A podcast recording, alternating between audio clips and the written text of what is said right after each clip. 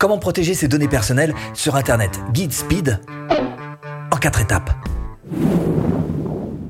Bonjour, je m'appelle Stéphane et si vous cherchez à créer votre business en ligne, bienvenue sur cette chaîne qui travaille à domicile. Abonnez-vous et cliquez sur cette petite clochette de notification qui vous permettra de ne rien louper.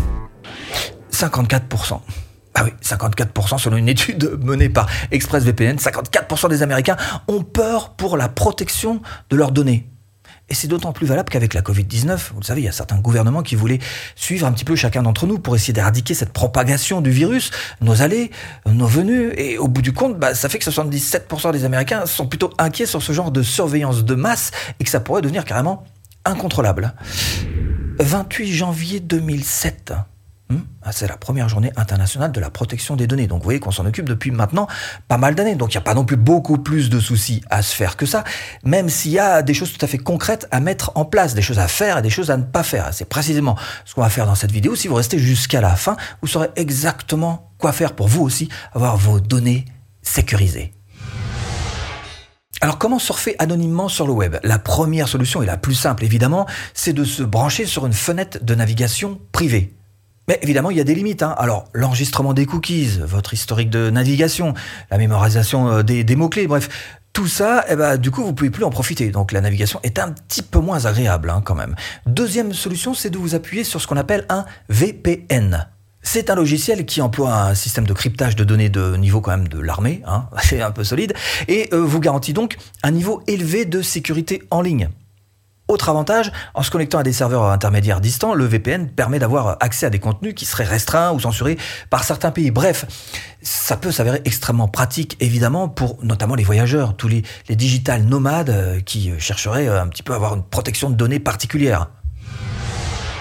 Comment être anonyme sur Internet? Eh, eh, J'ai une petite mauvaise nouvelle. Un jour, un jour, il n'y aura plus de cookies. Hein.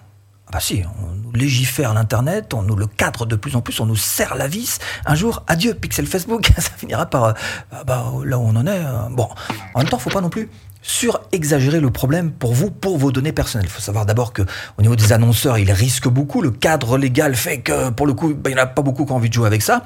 Et puis les, simples solopreneurs comme nous, les petits, hein, les infopreneurs et autres, on a, tellement entendu parler de cette histoire de RGPD quand c'est sorti, ça a fait le buzz absolument partout, notamment sur YouTube, que du coup déjà nous, on est au courant de ce qu'on peut faire et ne pas faire, et puis les outils qu'on utilise, qui sont souvent des sociétés euh, internationales, elles aussi, euh, ces sociétés, elles n'avaient juste pas intérêt à perdre leurs clients. Donc elles se sont mises aux normes, elles ont fait absolument tout ce qu'il fallait pour protéger les données personnelles de chacun de nos prospects ou clients.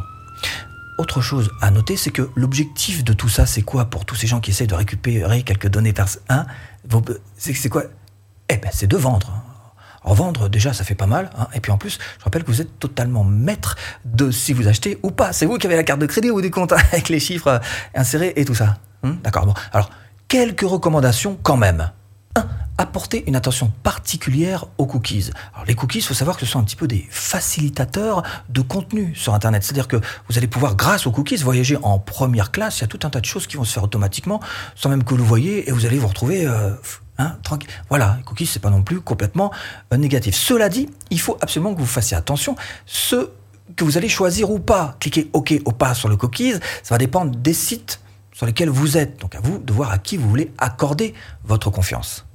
Deuxième conseil, ne pas stocker vos identifiants, vos mots de passe dans le navigateur que vous utilisez. LastPass.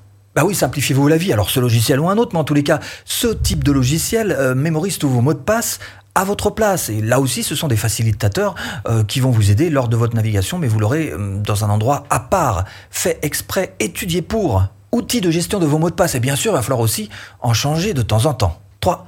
Troisième recommandation, vérifiez que vous êtes bien sûr en train de naviguer sur un site, un site qui soit parfaitement sécurisé.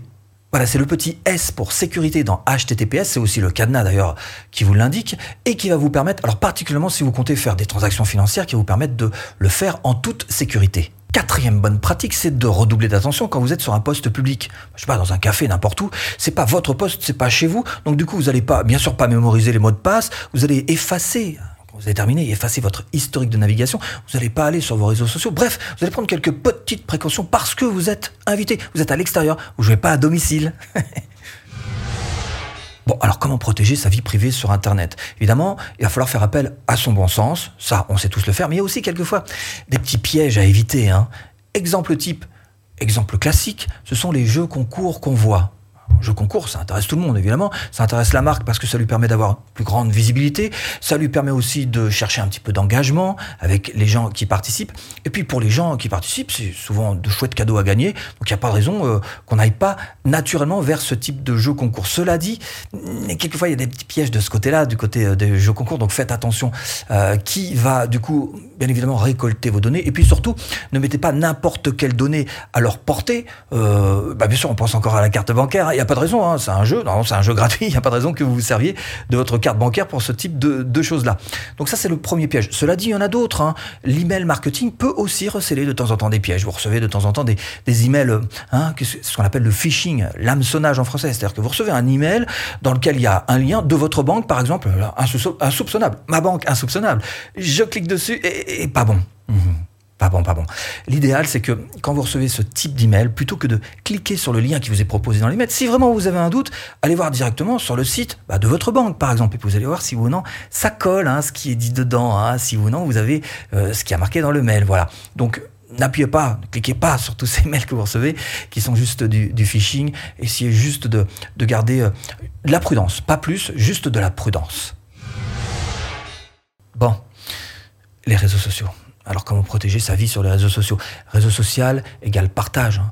Partage de, je sais pas, de préférences particulières, partage d'infos, partage de photos, partage d'événements sur lesquels vous avez été, bref, partage, partage. Alors bien sûr, les GAFA se font fort de nous rappeler qu'ils ont un niveau de confidentialité et de sécurisation extrême. GAFA, hein, c'est Google, Amazon, Facebook, Apple. Cela dit, malgré tout, bah, il faut quand même qu'on y apporte nous aussi nos propres, notre propre bon sens face à ça. Parce que on n'est jamais à l'abri qu'une personne prenne nos propres infos et se le mettre, se mettre à, son propre compte et en tous les cas le repartage avec des objectifs pas toujours très bienveillants.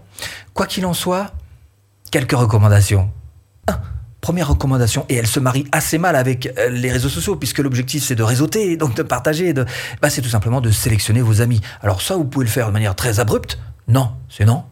Ça, vous pouvez le faire de manière un petit peu plus segmentée. Et c'est personnellement ce que je fais. C'est-à-dire que, par exemple, sur euh, mon profil Facebook, j'ai différentes catégories. J'ai la catégorie amis qui va avoir accès à plus de contenu. J'ai la catégorie euh, copains qui va avoir accès un petit peu moins quand même. Et puis la catégorie business qui aura accès uniquement à du contenu business. Donc ça va être à vous d'essayer de, segmenter, de partager un petit peu votre profil en, différentes, en différents groupes, voilà, tout simplement, sur lesquels vous allez pouvoir appliquer une politique euh, comme ça, tenir le truc. Hein. Deux. Deuxième conseil, si malgré tout ça il vous arrive un petit problème, un accident, vous remarquez que là ça va pas et que vous aimeriez que, eh bien sachez qu'il existe des organismes qui sont là pour ça, comme par exemple la CNIL. Grâce à leur aide, eh vous pourrez demander à n'importe quel site de faire état des informations qu'ils possèdent sur vous. De même, vous pourrez par exemple réclamer la suppression de certaines informations en cas de violation de votre vie privée. Cela dit, avant d'en arriver là, quand même, le plus simple, c'est tout simplement d'envoyer un email au propriétaire euh, du site en question et lui dire voilà, que vous voulez simplement qu'il efface toutes les données vous concernant. Et je voudrais juste vous rappeler encore une fois que pour peu que la personne pratique un marketing, même pas un bon marketing, juste un, marketing normal, il va pas chercher à garder vos données contre votre volonté parce qu'à partir du moment où vous voulez partir, eh ben, c'est que vous êtes intéressé par rien, ni par son contenu, ni par l'offre, ni par ni par quoi que ce soit. Donc, à partir de ce moment-là, effectivement, quand on pratique un marketing normal, on se dit, bah, ça sert à rien de garder cette personne dans sa base de données. Au contraire, on cherche même plutôt à, essayer d'éliminer les, touristes, entre guillemets, ceux qui n'auront jamais d'engagement vis-à-vis de vous, ceux qui n'achèteront jamais rien, ceux qui sont intéressés par rien, n'auront aucune interaction. Bref, ne gardez que les meilleurs. Donc, focalisez pas trop là-dessus. Quoi qu'il en soit, si vous-même vous voulez monter votre propre liste email éthique, eh bien, ce que je vous propose, c'est cette formation offerte votre liste rentable en 24 heures chrono. J'espère vous avoir un petit peu aiguillé dans cette botte de foin. Je vous dis à bientôt en vidéo.